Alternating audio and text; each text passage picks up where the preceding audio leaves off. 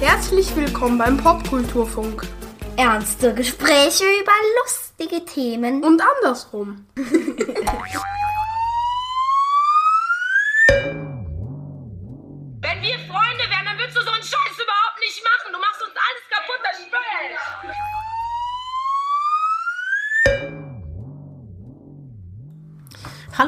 Menschen und herzlich willkommen zu einer neuen Folge des Popkulturfunks.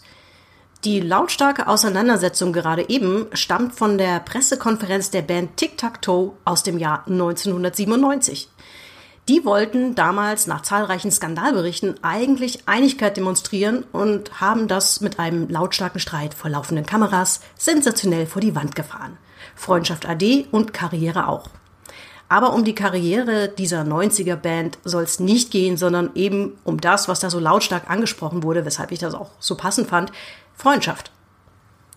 Wir reden über alle möglichen Aspekte der Freundschaft. Natürlich im Bereich der Popkultur, aber die existiert ja nicht in einem luftleeren Raum.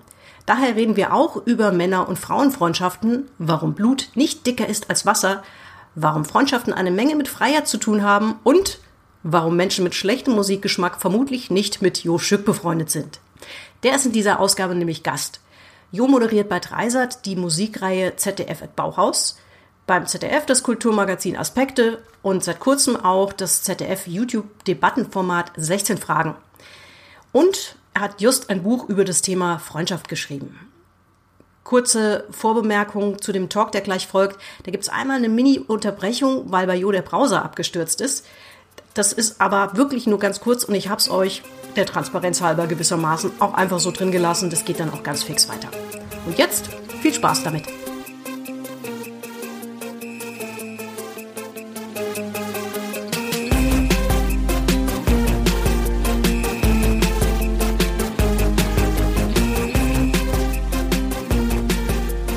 Okay, Aufnahme läuft. Dann äh, springen wir einfach direkt rein Okay, ins kalte Wasser. okay. Äh, zum Auftakt wollte ich was machen, was ich bisher noch nicht ausprobiert habe. Da habe ich dich auch nicht vorgewarnt, weil es lustiger ist, ohne Vorwarnung. Okay. Und zwar habe ich einfach so ein paar Entweder-Oder-Fragen vorbereitet. Da ist jetzt gar nicht die Idee, dass ähm, du da lang überlegst, sondern wirklich einfach was rausfeuerst. Das kannst du gerne ein bisschen erläutern oder einfach nur antworten.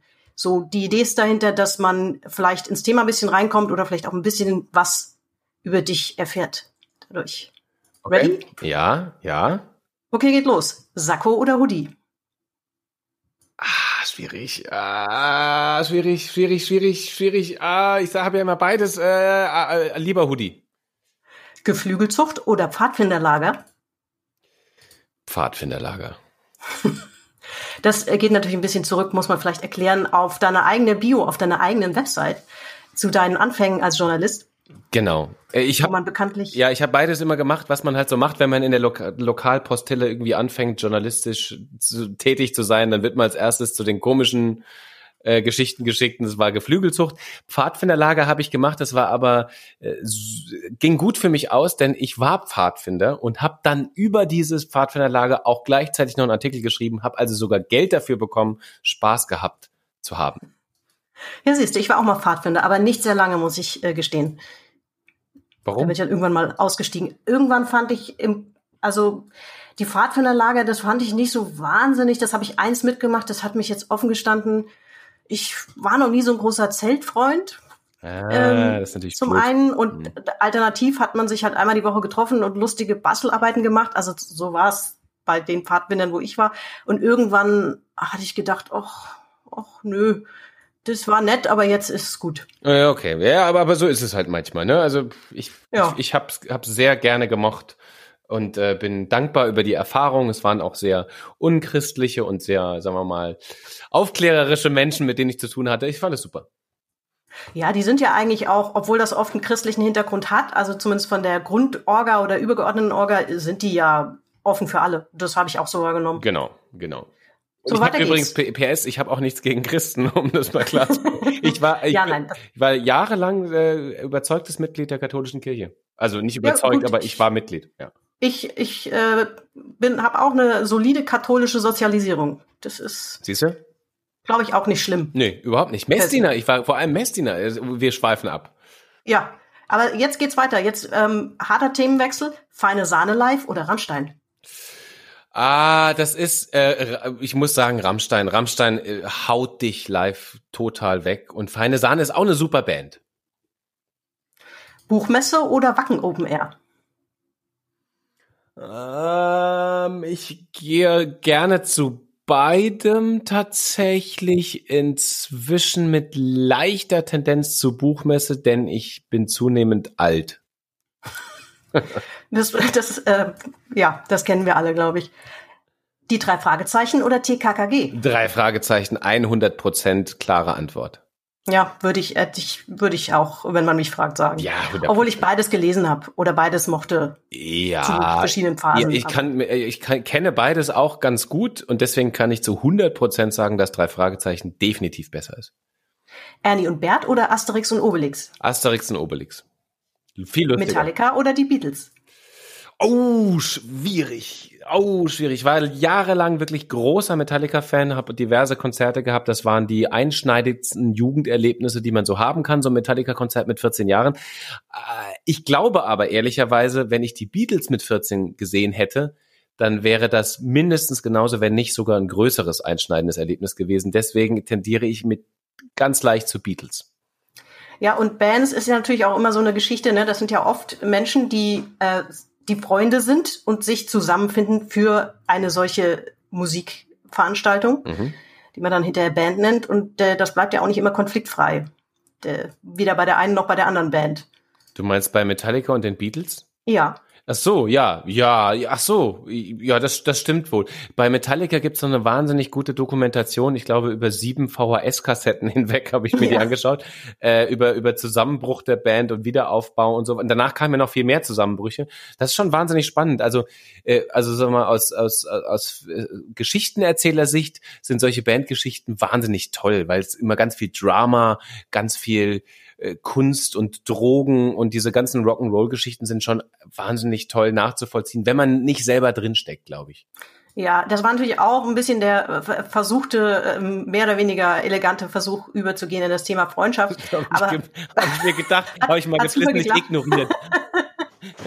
Naja, Metallica, aber die Doku, die du ansprichst, die ist wirklich äh, spannend. Das, die ist auch teilweise unglaublich lustig, weil man natürlich sieht, so, naja, gut, das sind irgendwann mal äh, Freunde, die Spaß haben an Musik und dann wird das halt irgendwann professionell, wie es so ist. Es wird irgendwann auch einfach ein Job.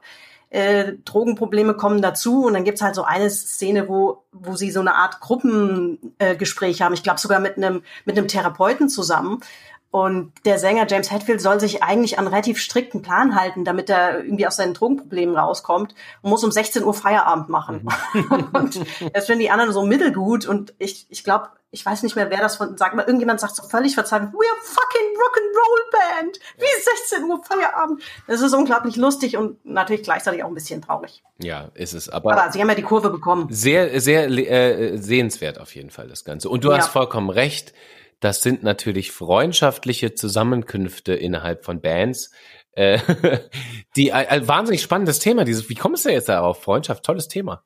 Ja, nee, Wahnsinn, ne? Ich, ähm, ich glaube, du hast sogar zufällig ein Buch darüber geschrieben. Ah ja, stimmt. Mit dem total naheliegenden Titel Nackt im Hotel. Ja, ja, genau. Ich werde ganz oft auf den Titel angesprochen, wie ich so bescheuert sein konnte, diesen Titel zu wählen. Der Hintergrund ist der, es ist zwar ein Sachbuch über Freundschaft, aber es hat auch fiktionale Kurzgeschichten und so Einsprengsel da drin. Äh, und äh, tatsächlich war es mir wichtig, eben nicht ein Sachbuch zu schreiben, wo drauf steht irgendwie Freundschaft, das Buch, ähm, sondern eben so eine leichte Poesie, die auch was mit den Geschichten im Buch hat, ähm, da reinzubringen. Im Nachhinein äh, kann ich sagen, ähm, äh, niemand hat eine Corona-Pandemie erwartet. Daraus äh, habe ich verschiedene Lehren gezogen. Erstens, wenn du mal ein Buch veröffentlichen willst, mach es entweder vor der Pandemie oder zweitens nach der Pandemie.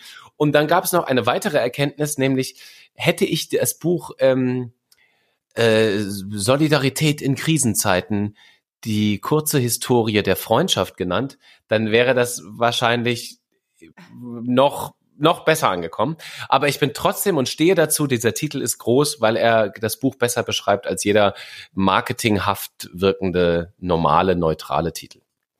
Ja, so eine Pandemie lässt sich tatsächlich doch ein bisschen schlecht planen, muss man ja einfach sagen. Ja. Das ist auch nicht gut gelaufen, obwohl man das seit Jahrzehnten ja natürlich irgendwie mal im Hintergrund hat. Aber das ist jetzt nicht das Thema wir machen jetzt einfach mal weiter. Du hast ja ähm, eigentlich eine persönliche, das ist ja aus einer persönlichen Erfahrung raus auch entstanden. Ne? Die, vielleicht magst du die Anekdote mal kurz erzählen, du meinst, warum das überhaupt, äh, also dieses Buchprojekt, wie das entstanden ist.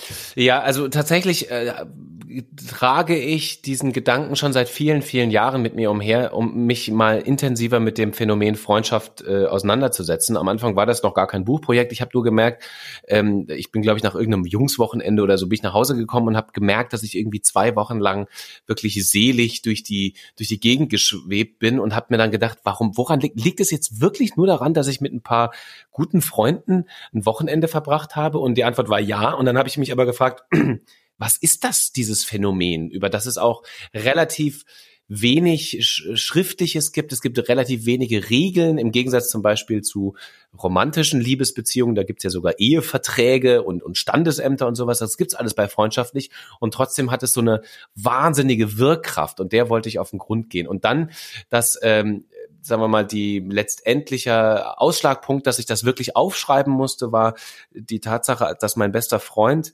unseren gemeinsamen Wohnort Berlin und wir haben auch sehr mit Absicht sehr nah aneinander gewohnt, verlassen hat. Und zwar nicht nur mal eben so, weil er mal wieder ein Jahr irgendwo anders wohnen wollte, sondern er hat quasi mit seiner Familie zusammen sich einen neuen Lebensmittelpunkt gesucht. Das hat auch was mit Job zu tun.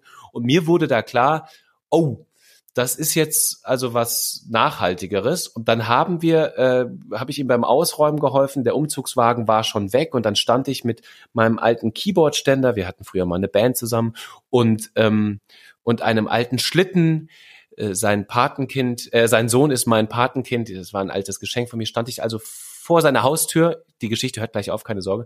Und sah mich selbst im Spiegelbild dieses, dieses goldenen Klingelschildes, was da manchmal an so Berliner Altbauten dranhängt. Und so, warum höre ich dich jetzt nicht mehr? Oh, ich liebe Technik. Hallo? Machen wir einfach mal eine Pause hier.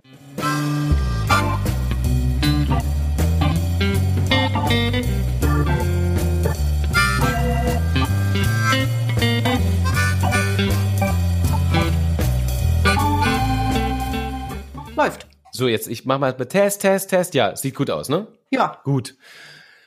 Puh. Also die Geschichte zum dritten Mal. Ähm, Tatsächlich gehe ich mit dem Gedanken, mich näher mit dem Thema Freundschaft, mit diesem seltsamen Phänomen, das so eine wahnsinnige universale Wirkkraft hat, ähm, näher zu beschäftigen, gehe ich schon länger schwanger. Also seit vielen Jahren, habe mit vielen Leuten darüber gesprochen. Aber dann gab es natürlich auch den Anlass, und das war, als mein bester Freund äh, den gemeinsamen Wohnort, nämlich Berlin, verlassen hat. Ähm, wir waren auch fast Nachbarn und er hat eben nicht nur kurz Berlin verlassen, um mal kurz was anderes zu machen, sondern er hat seinen Lebensmittelpunkt dauerhaft und wahrscheinlich für immer verlegt in eine andere Stadt und äh, ist dann mit Familie und Job und so weiter hinweggezogen.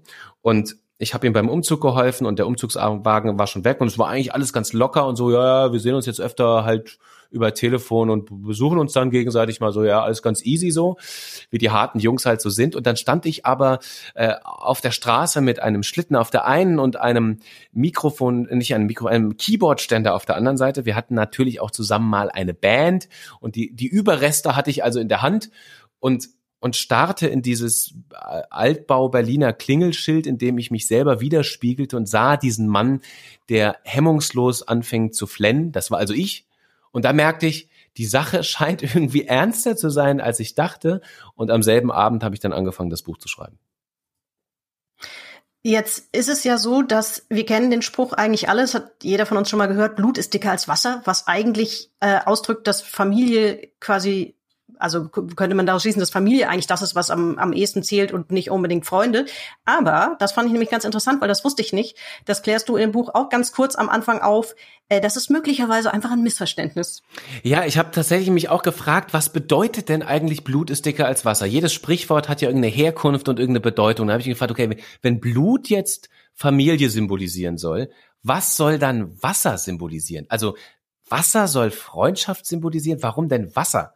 Das kam mir so absonderlich vor. Und wenn man dann diesem Sprichwort mal näher auf den Grund geht, dann liegt es sehr nahe, dass es genau umgekehrt gemeint sein könnte, nämlich Blut im Sinne von Blutsbrüderschaft, also eine besonders innige Form der Freundschaft ist damit mutmaßlich gemeint, ist dicker, also ein bisschen inniger als Wasser. Und mit Wasser meint man ganz wahrscheinlich Fruchtwasser. Also ähm, ich glaube, der Spruch heißt auf Englisch, ähm, uh, The covenant of the blood is thicker than the water of the womb. Und Water of the womb ist einfach Fruchtwasser. Will sagen, Freundschaft ist stabiler als Familie. Das wird der Spruch mutmaßlich heißen, er ist auch ein paar, paar hundert Jahre alt.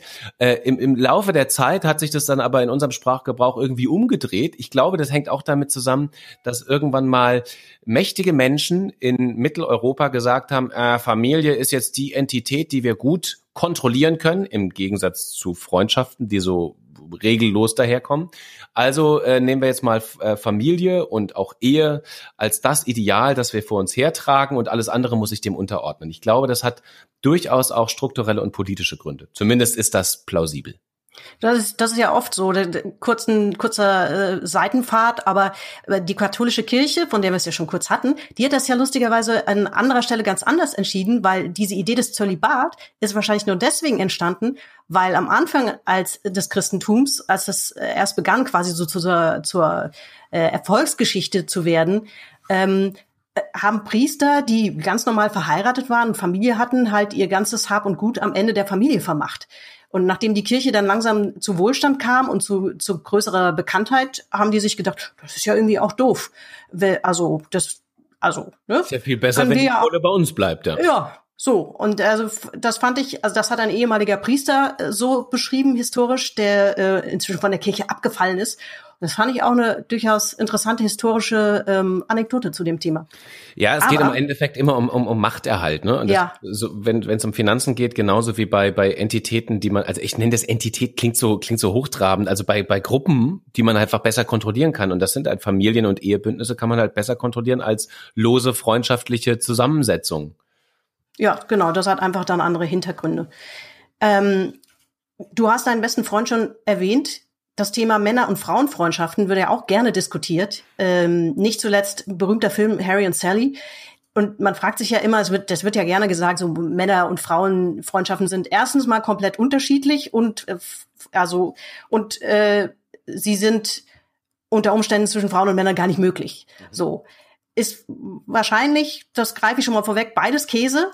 Mhm. Ähm, aber da gibt's natürlich auch Gründe, warum man das so sieht. Ähm, auch damit beschäftigst du dich ja ein bisschen so mit, äh, wie, wie unterschiedlich Männer- und Frauenfreundschaften gesehen werden. Genau, also der Unterschied zwischen Männer- und Frauenfreundschaften äh, ist ja da, genauso wie es Unterschiede zwischen Männern und Frauen gibt. Aber die Frage ist, ob es sie geben sollte. Also ich glaube, äh, der, der Blick auf die eins, unterschiedlichen Freundschaftsarten hat auch ganz viel mit dem Blick auf Mann und Frau zu tun. Das heißt, die Emanzipation der Frau und auch die Emanzipation des Mannes in den letzten Jahrzehnten, die hat natürlich einen wesentlichen Einfluss auf die Art und Weise, wie wir auch Freundschaften pflegen und welche Freundschaften wir zulassen. Also beispielsweise zu Zeiten äh, mein, meinetwegen meines Vaters, vor, also der ungefähr eine Generation weiter ist, also ungefähr 30 Jahre älter, da war es ja manchmal noch sehr komisch und wurde seltsam bedacht, wenn zwei Männer gut befreundet sind und sich außerhalb des Stammtisches zu Gesprächen irgendwo zurückgezogen haben, dann wurden die sofort mit dem Stempel schwul bedacht und schwul war damals sogar noch strafbar. Das heißt, du wurdest nicht nur stigmatisiert, sondern vielleicht sogar ins Gefängnis geworfen äh, wenn du dich mit einem anderen Mann zusammen in, in einer Weise, die damals nicht gängig war, getroffen hast. Und äh, heutzutage ist natürlich eine Mann-Mann-Freundschaft, äh, in welchem Rahmen auch immer. Und die beiden Männer dürfen sogar auch nackt zusammen sein, deswegen auch der Titel, ähm, ohne dass sie in irgendeiner Weise stigmatisiert werden oder dass sie nur in den Verdacht geraten, irgendetwas Strafbares zu machen. Das ist ein Beweis dafür, dass sich einfach das Bild von, von also auf Männer und auf Männerfreundschaften geändert hat. Und das Gleiche gilt natürlich für die Frauen im gleichen Maße. Ich bin davon überzeugt, dass die Grundzüge und sagen wir mal die Grundingredienzien von Männer- und Frauenfreundschaften sich im Wesentlichen gar nicht mehr unterscheiden. Genauso übrigens, wie es wie es auch Ziel ist, dass Männer und Frauen in, in der Gesellschaft die, die gleiche Stellung haben dürfen. Also Gleichberechtigung, die gilt auch für, für, das, für den Begriff Freundschaften. Ja, trotzdem gibt es ja wahrscheinlich einfach immer noch viele Faktoren, die quasi so ein bisschen einfach äh, ja, Gesellschaftsstruktur auch abbilden, ja, so diese, diese Idee, dass, dass Männer also eher dass sie nicht so viel reden untereinander und nicht über intime Dinge reden, möglicherweise. Frauen immer gemeinsam aufs Klo gehen und dann alle möglichen intimen Dinge austauschen und so weiter. Das ist, ähm, das mag ja vielleicht zum Teil sogar so sein, aber das sind ja wahrscheinlich auch, wenn ich das richtig in Erinnerung habe, das sind ja oft auch Ergebnisse von Umfragestudien, die dann auch nur eine begrenzte Aussagekraft haben können. Naja, das ist so wie mit allen Klischees, ne? Also an jedem Klischee steckt auch ein bisschen was Wahres dran. Und äh, die, die Frage, die wir uns ja, also in Sachen zum Beispiel jetzt Gleichberechtigungsfragen seit Jahren stellen, wie schaffen wir es, eine echte Gleichberechtigung zwischen Mann und Frau in allen möglichen Bereichen herzustellen? Offenbar tut sich die Gesellschaft damit schwer. Äh, und das hängt natürlich, also gleiches gilt auch für die Klischees, die wir mit, mit, mit Männer- und Frauenfreundschaften umhertragen. Also dass Männer einfach dauerhaft gröhlend über Sex und Titten redend und ständig dauerbetrunken an irgendwelchen Stammtischen rumsetzen und das ihre äh, ihr Anspruch an Freundschaft sei, das ist einfach also ist einfach ein Klischee obwohl es das natürlich auch gibt. Und natürlich gibt es auch Frauen, die die ganze Zeit nur Prosecco trinken, sich über Pumps unterhalten und gemeinsam aufs Klo gehen. Gibt es bestimmt. Aber es wäre äh, sowas von sinnlos, zu glauben, dass das die Regel sei. Ich glaube im Gegenteil, also der, äh, ich habe das den Stammtisch 4.0 genannt, einfach nur, weil es sich modern anhört. Äh, ich weiß auch nicht, was Stammtisch 2.0 war, aber äh, Stammtisch 4.0 sitzen eben alle möglichen Leute zusammen, Männlein wie Weiblein, ähm, können gerne Bier trinken oder Prosecco. Sie können sich über den Papst unterhalten, genauso wie über Analverkehr. Völlig egal. Sie können über Politik reden und sie können über, über Fußball reden, wenn sie wollen. Das ist aber unabhängig von Geschlecht und Art der Freundschaft. Äh, so stelle ich mir das vor und so ist es, glaube ich, auch in den aller, allermeisten Fällen jetzt schon gelebte Realität. Es gibt auch eine Studie, weil ich das gerade erwähnt habe. Studien sind ja in deinem Buch auch hier und da mal Thema. Es gibt ja auch wissenschaftliche Abschnitte neben den fiktionalen Geschichten und so. Ähm, und eine davon erwähnt, dass Männer wohl im Schnitt die Hälfte ihrer Freunde verlieren, wenn sie quasi die Frau fürs Leben finden. Was denn damit, äh, was hat denn damit auf sich?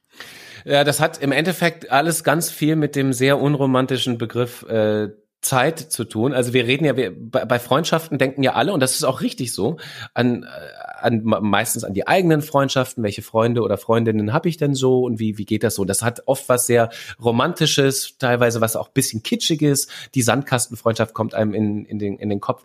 Aber eigentlich ist Freundschaften wie so vieles ein sehr unromantischer biochemischer Prozess, der unter anderem vom Zeitbudget abhängt. Und wenn ähm, und wenn Menschen eine äh, romantische Ehepartnerschaft oder, oder Liebesbeziehung eingehen, dann fehlt ihnen einfach oft, und das kennen wir aus dem Alltag alle, dann fehlt einfach die Zeit äh, für Freunde und Freundinnen. Und äh, noch schlimmer wird's dann, schlimmer in Anführungszeichen, wenn Kinder ins Spiel kommen, denn also, das wissen alle Eltern, ja, dann hat man halt weniger Zeit und man hat auch, und das ist sehr bedauerlich, aber auch vollkommen nachvollziehbar, weniger Zeit für Freundschaften. Die gute Nachricht ist, sobald die Kinder aus dem Haus sind, steigt die Zahl der Freunde wieder an. Also, ja, aber ehrlich gesagt, mich wundert sowieso, also ich, ähm, das ist, das ist ja auch alles logisch, dass irgendwann die, das Zeitbudget immer knapper wird. Das dürfte aber dann eigentlich ja Frauen genauso treffen. Ach so, absolut. Ja, ich glaube, die, die Studie, die du jetzt speziell angesprochen hast, da geht es ja wahrscheinlich, äh, ist, ist die Fragestellung, äh, oder es wurden nur Männer befragt. Also im Gegenteil, gibt es auch eine andere Studie, die wiederum zeigt, wie Frauen und Männer Freunde verlieren, wenn zum Beispiel Kinder ins Spiel kommen. Also das ist bei Männern und Frauen genau gleich. Also man muss einfach echt aufpassen, dass man nicht in diese ähm, äh, in, in diese Klischeefallen dauernd tippt und äh, tappt und auch man selbst, man weiß ja auch Umfragen äh, basieren ja auch auf den Einstellungen, die die Menschen haben, weil sie auch mit Klischees in der Welt sind. Also äh, natürlich antworten auch Menschen in Umfragen irgendwie so, weil sie innerhalb von einer klischeehaften Gesellschaft leben. Ist ja vollkommen klar, kann sich niemand von frei machen. Aber umso mehr appelliere ich dafür, das immer weiter zu durchdenken und vielleicht kommt man dann auf eine andere Erkenntnis. Na, ich glaube, Freundschaft ähm, verändert sich ja sowieso äh, im Laufe des Lebens. Also zumindest bei mir habe ich so das Gefühl, dass ähm, so der eine beste Freund oder die zwei besten Freundinnen oder sowas, dass das viel maßgeblicher war, gerade so in der Pubertät, in der Jugend, vielleicht noch so so Mitte 20, aber dass das irgendwie in, also inzwischen stelle ich fest, dass, dass ich da nicht mehr so an, an so einer Person oder zwei Personen hänge, sondern dass der Freundeskreis einfach, dass sich das auch auf verschiedene Menschen verteilt, so ein bisschen. Also früher habe ich das Gefühl, war ich abhängiger, dann tatsächlich so emotional abhängiger von einer bestimmten Freundschaft. Und ich habe das Gefühl, dass sich das vielleicht einfach mit der Zeit auch verändert. Ich weiß nicht, wie das bei dir ist. Bei mir ist es, ich habe, ich denke gerade, während du das sagst, darüber nach, ob sich das groß verändert hat. Ich glaube, bei mir ist es tatsächlich ein bisschen anders. Ich hat, ich habe, ich fühle mich dadurch privilegiert. Andere Leute sehen das vielleicht ganz anders, dass ich aus jedem Lebensabschnitt so, also ich rede jetzt von Sandkasten und Schule und Studium und und äh, erste Job, zweiter Job und so weiter, äh, irgendwie so fast aus jeder Lebensphase irgendwie eine gute Freundschaft mitnehmen konnte, die auch weitgehend noch hält. Natürlich, je älter man wird, desto weniger neue Freunde kommen dazu, weil ne, diese emotionale Kraft, die man früher als Jugendlicher hatte, die, die, die, die gibt es da nicht mehr und man hat, verbringt auch nicht mehr so viel Zeit miteinander. Aber ich glaube, ähm, ich glaube schon, dass das die fast noch dieselben Leute sind. Also ich habe die meisten meiner engsten Freunde so aus Studiumszeiten, würde ich sagen.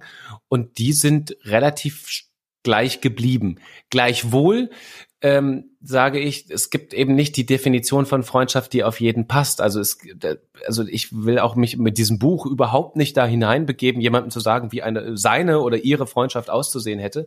Ähm, aber plädiere und das trifft da wieder deine Theorie sehr gut. Plädiere ganz stark dafür, dass wir Freundschaft eben nicht als Einzelbeziehung sehen sollten, sondern Freundschaft ist immer eine, ein, ein da steckt immer der Netzwerkgedanke mit drin. Also freundschaftliche Netzwerke sind eigentlich das Thema dieses Buches auch. Und das im Gegensatz zum Beispiel zu einzelnen romantischen Beziehungen zum Beispiel. Ja, würde ich auch, würde ich auch so unterschreiben. Es ist einfach tatsächlich so, dass, auch das ist ein wichtiges Stichwort, glaube ich, dass Freundschaft natürlich von einem gewissen Freiheitsgedanken auch ähm, profitiert, sage ich mal. Das ist halt was anderes als eine als eine intime Beziehung zwischen ähm, Freund und Freundin oder Mann und Frau oder generell Partner Partnerin ähm, es hat, es ist freiheitlicher und je stärker man vielleicht an einer oder zwei Personen hängt und die auch emotional dann möglicherweise so sehr in Haftung nimmt, das ist vermutlich auch generell nicht so gut. Also in keiner Beziehung, davon abgesehen. Das stimmt, in keiner Beziehung. Aber tatsächlich, Freundschaft ist, es, das ist wirklich einzigartig. Und wenn man sich das klar macht, das ist wirklich, das ist fast schon verrückt, das ist so paradox. Also es gibt einfach keine Beziehung, die so viel Freiheit gibt, jedem der einzelnen Freundschaftspartner und gleichzeitig so ein hohes Maß an Stabilität bringt. Also ich muss ganz ehrlich sagen, ich, ich bin davon überzeugt und die Statistik gibt mir recht, äh, romantische Beziehungen gehen in der Regel irgendwann kaputt. Also nicht alle halten zumindest lange, beziehungsweise viele gehen irgendwann über den Jordan, was vielleicht auch gar nicht so schlimm ist. Aber bei Freundschaften und bei freundschaftlichen Netzwerken vor allem kannst du dir eigentlich sicher sein, wenn du eins hast, dass es auch hält und dass es auch in Krisensituationen hält. Und das bringt ein viel höheres Maß an Stabilität mit, als es die einzelne Liebesbeziehung je, je tun könnte. Und das ist faszinierend, weil du gleichzeitig auch so die totale Freiheit hast. Also äh, in der Regel sind ja Freundschaften nicht so aufgebaut, dass irgendeiner sagt, aber du musst um 18 Uhr zum Essen zu Hause sein. Das gibt's da nicht. Und das ist ja das Schöne an Freundschaft. Also ich finde das, jetzt auch wenn ich drüber rede, da läuft mir das kalten Rücken runter, weil ich finde es immer noch faszinierend. Großartige Erfindung, diese Freundschaft. Ja. Lass uns mal, da kommen wir wahrscheinlich auch später sowieso noch mal drauf zurück, aber an der Stelle würde ich gerne einschieben mal dieses Ranking, was wir tatsächlich vorab schon mal besprochen haben. Äh, wir haben uns überlegt, die Top 3 der Serien zu machen, jeweils unsere persönliche, ähm, die sich im Kern mit dem Thema Freundschaften beschäftigen. Und ich würde vorschlagen, wir machen es so, ähm, wir fangen von hinten an, Platz 3 bis 1 ähm, und machen das abwechselnd. Okay. Willst du anfangen? Da bin ich ja gespannt, ja. Äh, ja, okay. Also mein Platz, mein Platz drei, drei. Mein Platz drei heißt, die, Mutter aller Freundschaftsserien muss natürlich Friends heißen. Es geht nicht anders. Also die Mutter aller Friends ist Platz drei der, der Freundschaftsserien. Die, ähm, das ist auch ganz interessant. Friends hat so ein, wie soll man sagen, also für uns so Fernsehnerds so, so ein Paradigmenwechsel auch eingewechselt, äh, eingereicht. Denn äh, Friends hat auf einmal die Familie vom Fernseher verschoben, verdrängt. Früher gab es so die schrecklich nette Familie und ich heirate eine Familie und Alf und sowas. Und auf einmal kamen so Sachen wie Friends und hat dann, und dann gab es Beverly Hills 90, 20, 10, 210 und dann gab es, äh, keine Ahnung, äh, Dawson's Creek und den ganzen Kram. Aber Friends war so zum ersten Mal der fernsehfüllende äh, Abend mit, mit Freunden und nicht mehr mit Familiengeschichten. Also auf einmal war Bill Cosby Show kein Ding mehr, sondern Friends. Finde ich total ja. spannend die hatte ich erst auch in meinem Ranking, habe sie dann aber doch wieder rausgeschmissen.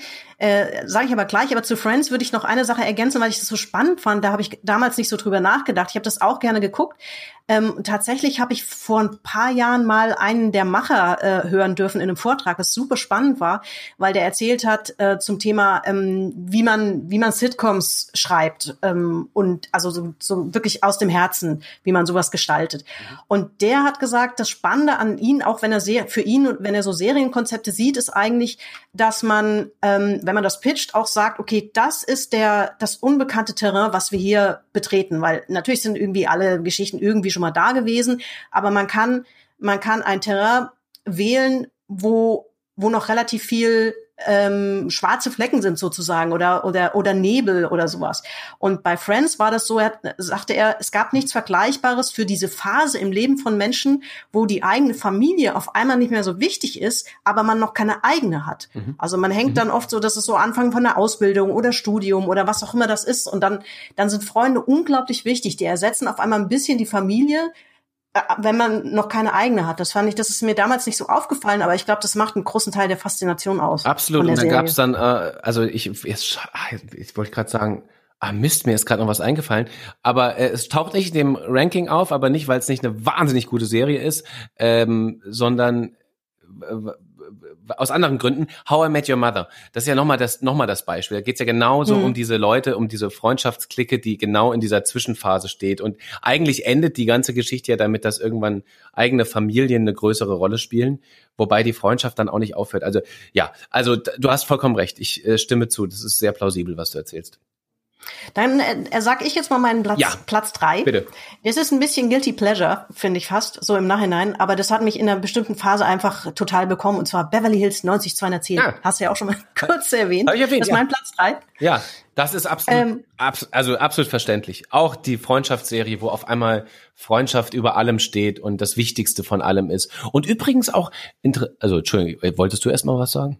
Nee, äh, mach ruhig, ich äh, ergänze dann einfach. Mir ist das, mir ist das, äh, deswegen finde ich das spannend, weil es da ja auch ging's. Eigentlich ist das eine Serie über Freundschaften, aber da spielen natürlich auch Liebesbeziehungen immer wieder eine Rolle. Aber diese Liebesbeziehungen sind alle unter dem großen Gefäßfreundschaft eingeordnet irgendwie. Also die gehen, die fangen mal an, dann hören sie mal wieder auf, dann ist mal der mit dem zusammen und der mit dem zusammen und dann passiert das und das. Aber im Endeffekt geht's alles, die ganze große, der große rote Faden sind Freundschaftsgeschichten.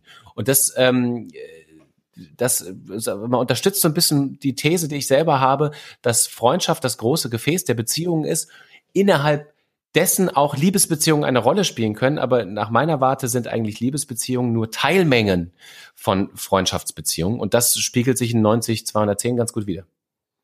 Ja, ich weiß auch nicht. Mich hat das damals ungeheuer fasziniert, obwohl, also vielleicht auch, weil es so amerikanisch war. Ja, ich meine, die, die, die Grundthemen sind natürlich, die sind ja bei allen Menschen aus einem gewissen Kulturkreis irgendwie ähnlich oder wahrscheinlich äh, ist ja noch nicht mehr der Kultur, Kulturkreis entscheidend, sondern letztlich nur, was du ausleben darfst, was da gesellschaftlich akzeptiert ist. Aber teilweise war das natürlich auch sehr prüde. Ich weiß noch, dass es ja, damals ein Riesenskandal war, weil die ähm, quasi thematisiert haben, dass Paare in diesem in dieser Clique auch Sex hatten, ja. was ja nicht mal gezeigt wurde, sondern ja. ich glaube, da wurde höchstens verschämt mal eine Szene gezeigt, wo beide im Bett sitzen mit der Bettdecke bis zur Nase und damit impliziert wurde, da hat vorher was stattgefunden. Das ja. war ein Riesenthema, das also zumindest in den USA. Ja, also ja gut, aber die Brüderie der USA, ich äh, ja anderes Thema. Aber ja, da du hatten hast wir hier in der Lindenstraße schon irgendwie mehr Sex. Das glaube ich auch. Und äh, damals wurde schon bei, wenn man äh, die Tennis-Live-Übertragung aus Wimbledon gesehen hat, wurde schon mehr nackte Haut gezeigt. Also äh, das ist äh, äh gut. Äh, ja, ansonsten das war einfach, das hat Spaß gemacht, ja. Irgendwie dieses, das hatte, ich fand das nicht schlecht besetzt. Das waren irgendwie Charaktere und und Köpfe. Das war, das war einfach irgendwie auch nochmal, das ist einfach spannend, weil es aus den USA kam. Es war so eine der ersten Serien, die ich da aus diesem Dunstkreis auch wahrgenommen habe. Ähm, und kleiner Fun Fact am Rande, ich war dann irgendwann mal in New York urlaubsmäßig und ähm, natürlich, was, was man so macht, so mit Mitte 20 ähm, Uni-Zeit und so, wir gehen natürlich auch viel shoppen und sind dann in irgendeinem Laden gewesen und dann hielt uns jemand die Tür auf und und ja, vielen Dank. Und dann trete ich mir um und dachte, das war doch gerade Tori Spelling. Wow. Äh, die, die spielt, oh Gott, wie hieß denn die Serienfigur, die sie spielt? Das weiß ich. Weiß ich schon gar nicht mehr. Siehst du mal. Weiß ich auch nicht mehr. Ja, also eine von den sehr blonden Damen, auch Tochter des Produzenten ähm, Spelling. Äh, und die hat uns sehr freundlich die Tür aufgehalten und die war für irgendeinen Interviewtermin äh, wohl in New York. Das fand ich sehr witzig, dass ich da mal jemand, äh, einen Promi gesehen habe in New York City. Das musste man hinkriegen. Das ist wirklich äh, nicht, nicht so ganz wahrscheinlich. Also mir ist es noch nie vergönnt gewesen. Allerdings war ich zu diesen Zeiten auch noch nie in New York. Ja, siehst du mal. Also, ganz fantastisch, Riesengeschichte. Mir hat Tori Spelling mal die Tür aufgehalten. Mhm. Kommen wir mit diesen warmen Worten zu deinem Platz zwei. Mein Platz zwei und ich habe, also das sieht man jetzt vielleicht auch daran, ich habe ein relativ kalkuliertes Ranking äh, erstellt. Es ist nicht aus dem Bauch heraus unbedingt meine allerliebsten Serien, sondern es ist ein bisschen, es ist ein bisschen ein kalkuliertes Ranking. Mein Platz zwei ist Sex and the City. Da würde man sagen, echt jetzt? Dein Zweitplatz? Ja, wie gesagt, also die Kalkulation besteht auch darin, weil ich glaube, auch da kann man ganz gut so ein, mm, ja, so ein Epochenwechsel dran festmachen. Mhm. Ich glaube, Sex and the City war, glaube ich, die erste wirklich weltweit erfolgreiche Serie, die explizit mit Frauenfreundschaften und zwar mit so ganz äh, selbstbewussten äh, männermordenden Frauenfreundschaften irgendwie äh, an den Start gegangen ist und damit wahnsinnig erfolgreich war. Die war zwar auch noch wahnsinnig klischeebeladen und am Ende geht doch alles um Mr. Big und alle suchen den Mann fürs Leben und so.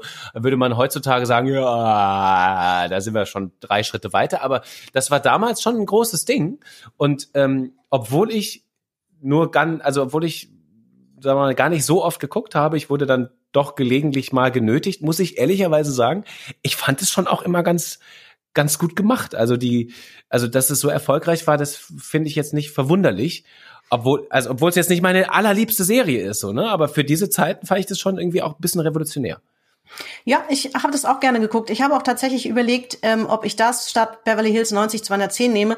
Ich habe tatsächlich mein Ranking so ein klein bisschen ähm, fast in Epochen eingeteilt und ähm, Sex and the City war ja ein bisschen später als Beverly Hills 90 210. Ja. Ähm, auch vielleicht schon ein bisschen älter einfach, deswegen habe ich das dann tatsächlich mal da gekegelt. Aber ich, ich mochte das eigentlich auch sehr gern und ähm, klar, das ist klischeebeladen ohne Ende. Über die Kinofilme brauchen wir dann gar nicht mehr reden. Die sind dann teilweise, die werden echt einer schlimmer als der andere. Ja.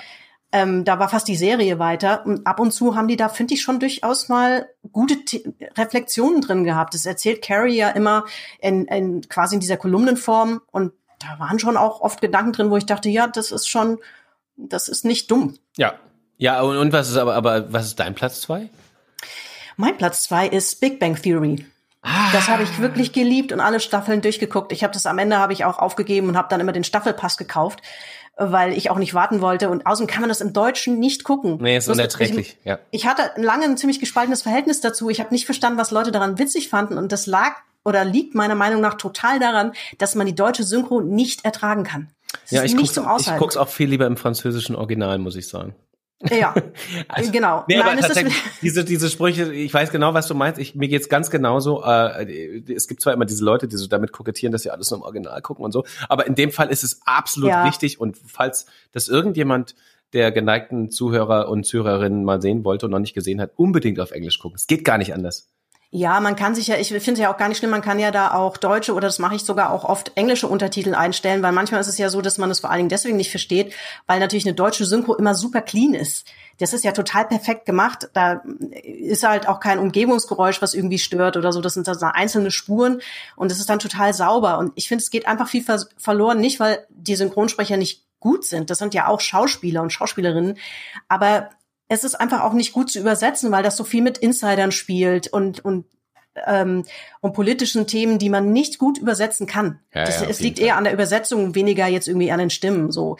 Und der der Witz entfaltet sich, finde ich, viel stärker im Original und das das da viele Dinge gar nicht so klischeebeladen sind. Ja, auf den ersten Blick ist das ja so, ja, die, die total doofe Blondine und die nerdigen Tech-Typen, die äh, unfähig sind, eine Freundin zu bekommen oder so. Auf den ersten Blick ist das so, aber das ist viel, viel komplexer und ähm, geht schon viel tiefer, als man das so, als es auf den ersten Blick ähm, wirkt. Und ich muss echt sagen, das ist ähm, die letzte Staffel, die ich dann geguckt habe, bei der letzten Folge, bei dem Staffelfinale, der, das ist äh, sehr zu Herzen gehend, weil es ist eine wirkliche Ode an die Freundschaft ähm, obwohl dann gegen Ende natürlich äh, fast alle irgendwie Familien haben und teilweise Kinder und so weiter. Und es auch gut war, die Serie dann an der Stelle mal enden zu lassen. Aber es ist wirklich eine, eine Ode an die Freundschaft. Absolut, ich, ich stimme, stimme absolut zu. Das ist, es ist wirklich so und mir ging es auch so, ich hatte so ein bisschen feuchte Augen am Ende. Ähm, Ja. Ich erinnere mich noch daran, also ich, man will ja nicht zu viel spoilern jetzt, aber es ist schon wirklich ergreifend und zwischendurch aber auch einfach so wahnsinnig witzig, das muss man auch sagen. Und äh, schon interessant, äh, dass so eine Serie dann doch so, so viel so viel auslösen kann. Ich meine, die ist auch völlig, vollkommen zu Recht ein weltweiter Erfolg geworden. Ist auf, äh, in meinen Augen so auf einer Höhe, obwohl sie komplett unterschiedlich sind wie ähm, How I Met Your Mother, was für mich prägend war. Ich wollte immer Ted sein, aber anderes Thema. Ja, How I Met Your Mother irgendwie war, ich habe immer mal ein bisschen da reingeguckt, aber es war, ging nie so an mich, muss ich sagen. Ja, Ich, ich also ich auch wollte. Ted sein und war in Robin verliebt, deswegen musste ich die Serie einfach weitergucken. Ähm, und auch da ist es sehr herzergreifend am Ende, ein bisschen konstruiert, aber auch das, aber egal. Äh, wir kommen zu Platz eins, oder? Genau. Äh, meiner Platz eins oder deiner Platz eins? Lass uns weiter bei da bleiben, dass du immer anfängst. Also dein Platz eins. Okay, meiner, meiner Platz eins, um das Ganze wieder grammatikalisch absolut unkorrekt zu sagen. Meiner Platz eins lautet, und das ist jetzt sicherlich für viele, hä, was? The Kominsky Method ist mein Platz eins. Das ist tatsächlich als eine Netflix-Serie, die gar nicht so alt ist, glaube zwei Jahre alt erst, äh, mit Michael Douglas in der Hauptrolle, der einen alternden Schauspieler spielt. Das spielt er ganz gut, weil er es nämlich ist. Ähm, und der hat wiederum einen einen, einen, einen wunderbaren Freund und die beiden führen eine Männerfreundschaft im Alter. Und äh, wie gesagt, kalkuliertes Ranking. Die Serie ist A gut, äh, sicherlich nicht meine allerliebste Serie, aber die ist wahnsinnig gut, finde ich.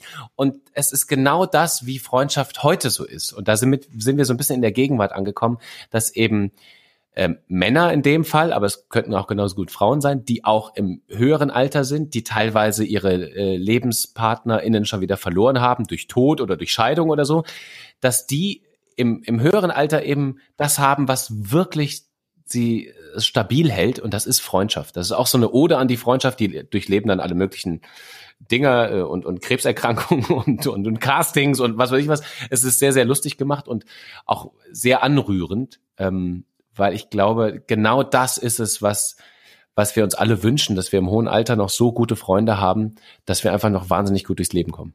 Es klingt ein bisschen, ähm, auch wenn das viel, viel weiter weg ist zeitlich, ähm, wie Golden Girls, nur quasi jetzt mit zwei Herren.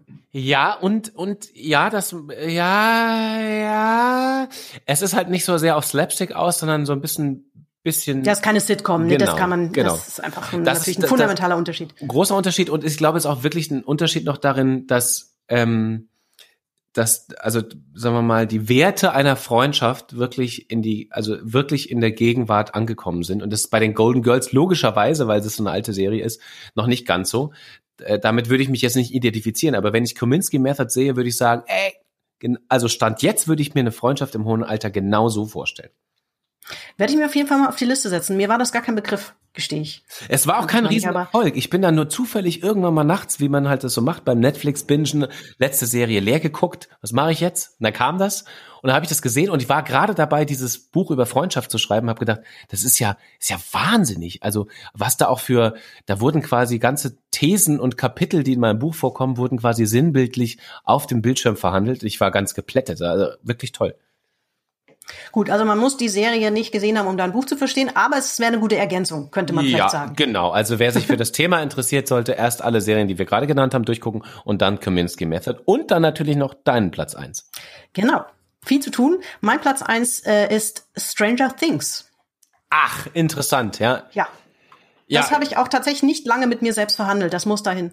ja, interessant. Äh, Erster Platz Stranger. Ja, natürlich. Also Freundschaft. Ja, wie gesagt, ich, ne? ich habe das ja so ein bisschen nach Epochen auch aufgeteilt. Und wenn ich halt überlege, was ich in den letzten drei, vier Jahren so gesehen habe, was irgendwie das Thema Freundschaft irgendwie verhandelt hat, dann ist das vielleicht auch, weil es am ähm, jetzt noch vielleicht die aktuellste Serie ist oder so, ähm, finde ich das finde das grandios gut.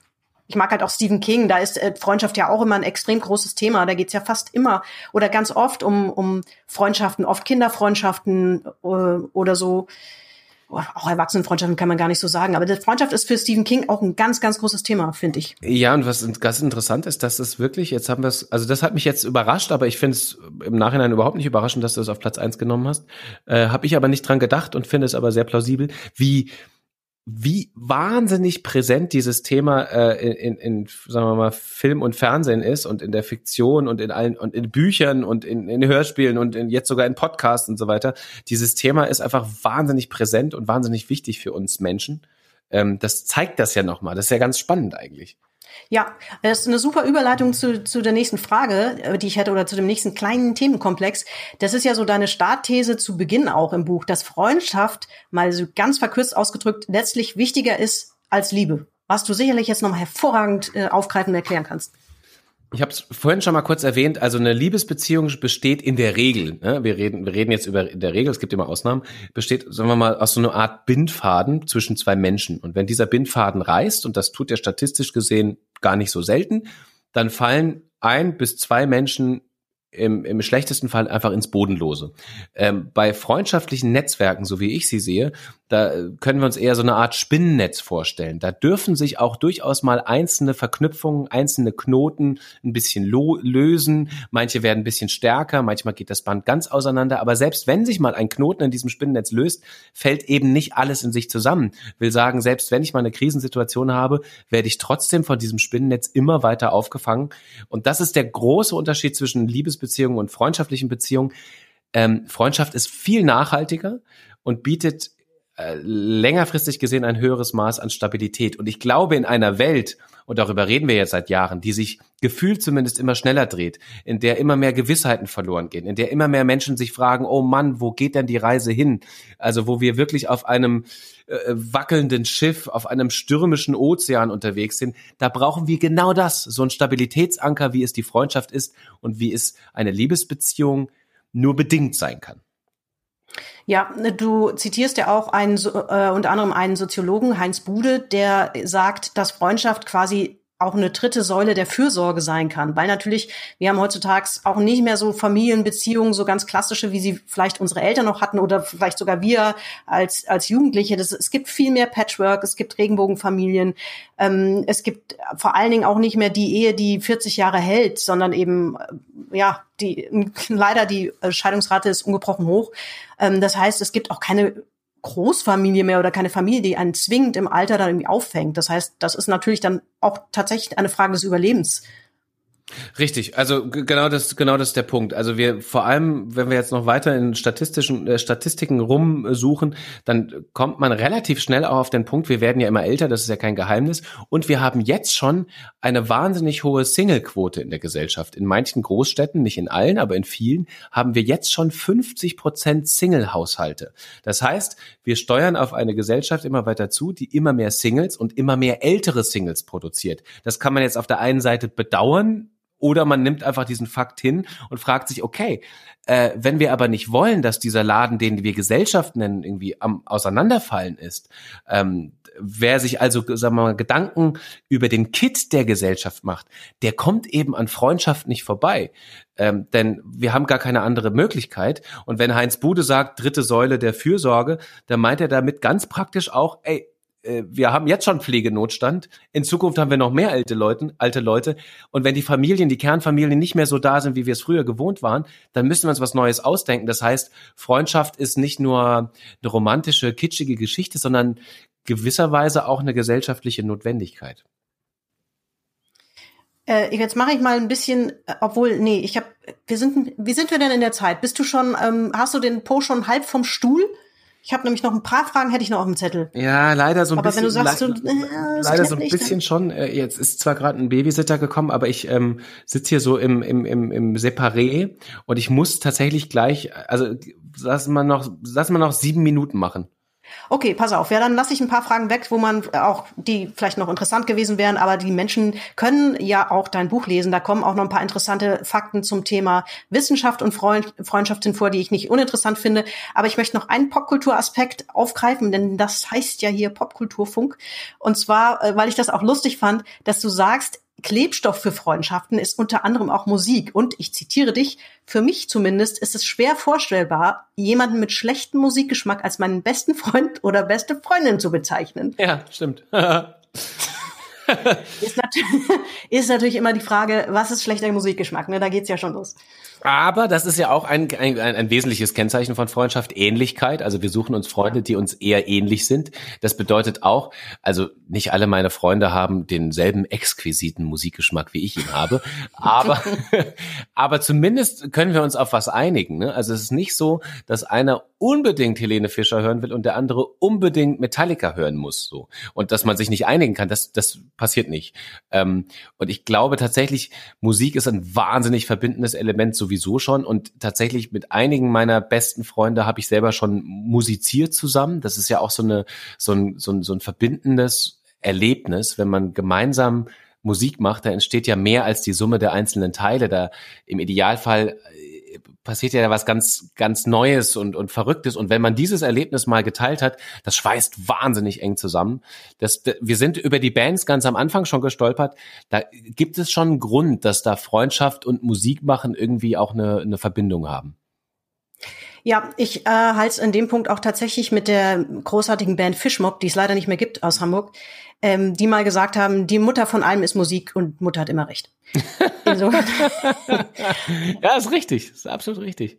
So, also und ein anderer sehr guter Freund von mir, der lange A&R-Manager war, ähm, die natürlich dann auch ohnehin ein etwas professionelleres noch Verhältnis zur Musik haben äh, als unser eins vielleicht, der sagte mal, als ich gesagt habe, so, naja, ich habe hier schon den einen oder anderen äh, Lieblingssong, der so ein bisschen latent peinlich ist. Und der guckte mich dann nur an und meinte so, es gibt keine peinlichen Lieblingssongs. Das fand ich ganz charmant auch. Irgendwie. Das ist auch tatsächlich so. Und gerade was Freundschaften anbelangt, du, du hast ja, du verbindest ja mit bestimmten Personen bestimmte Songs und die sind zu 50 Prozent peinlich, würde ich mal sagen weil die halt in der Situation, in dieser Epoche mit dieser Person zusammen genau die richtige Wirkung erzeugt haben, die dann bleibt. Und andere Leute würden sagen, du hast ja einen in der Marmel, wenn du, wenn du dieses Lied gut findest. Ne? Ja, das hat man ja auch oft mit Urlaubssongs, ja, was da irgendwo im Urlaub oder irgendwo ständig lief und da einen in den Wahnsinn getrieben hat. Wenn man es dann zu Hause hört, denkt man, oh na ja, so schlecht ist gar nicht. Ja, eben. Dann lass uns mal langsam zum Schluss kommen. Ähm, da würde ich kurz was wieder aus deinem Buch zitieren, was du gerne noch mal ergänzen kannst. Das haben wir so auch schon mal kurz angesprochen, ja. aber das fand ich einfach ein schönes, schönes Schlusswort. So. Ja. Äh, aus dem Epilog.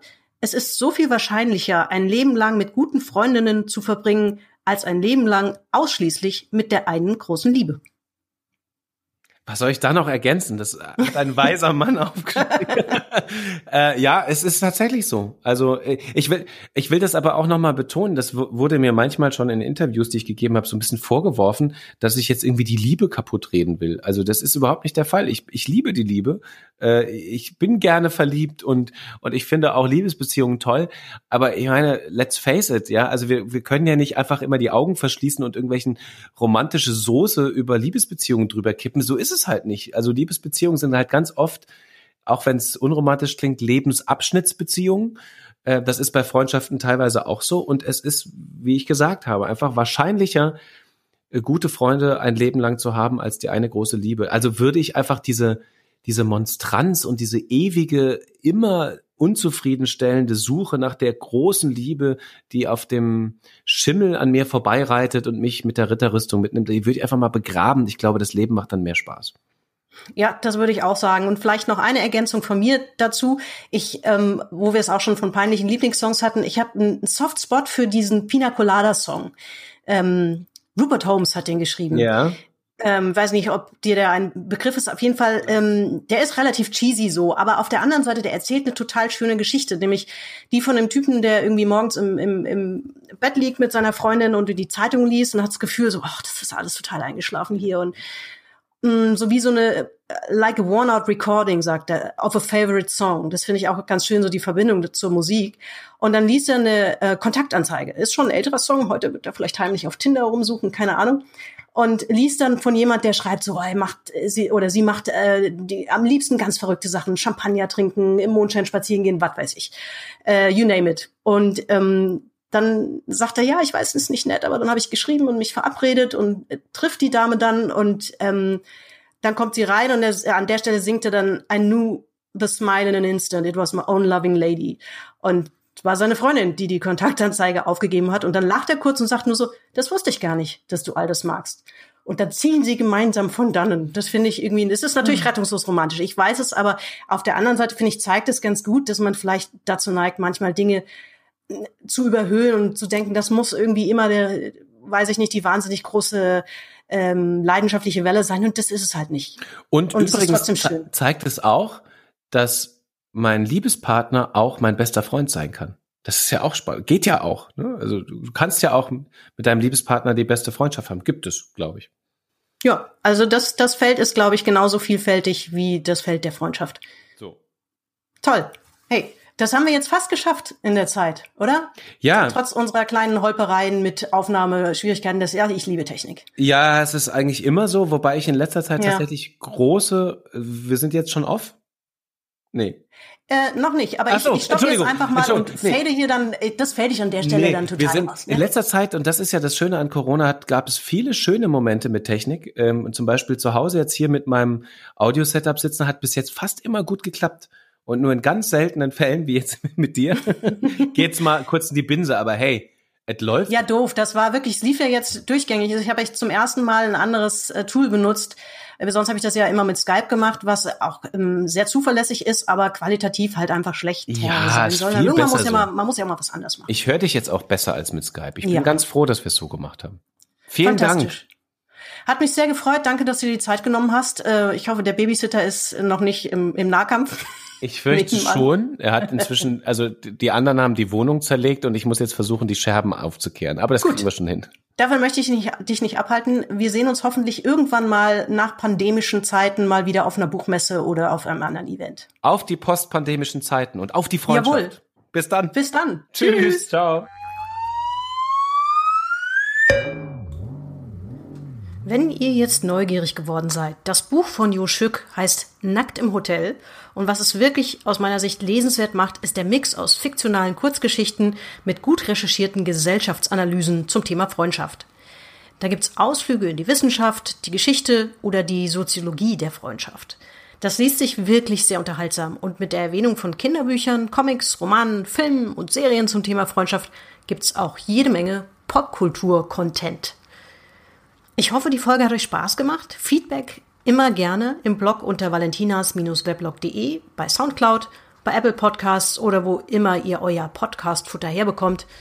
Und damit tschüss und hoffentlich auf Wiedersehen oder Wiederhören.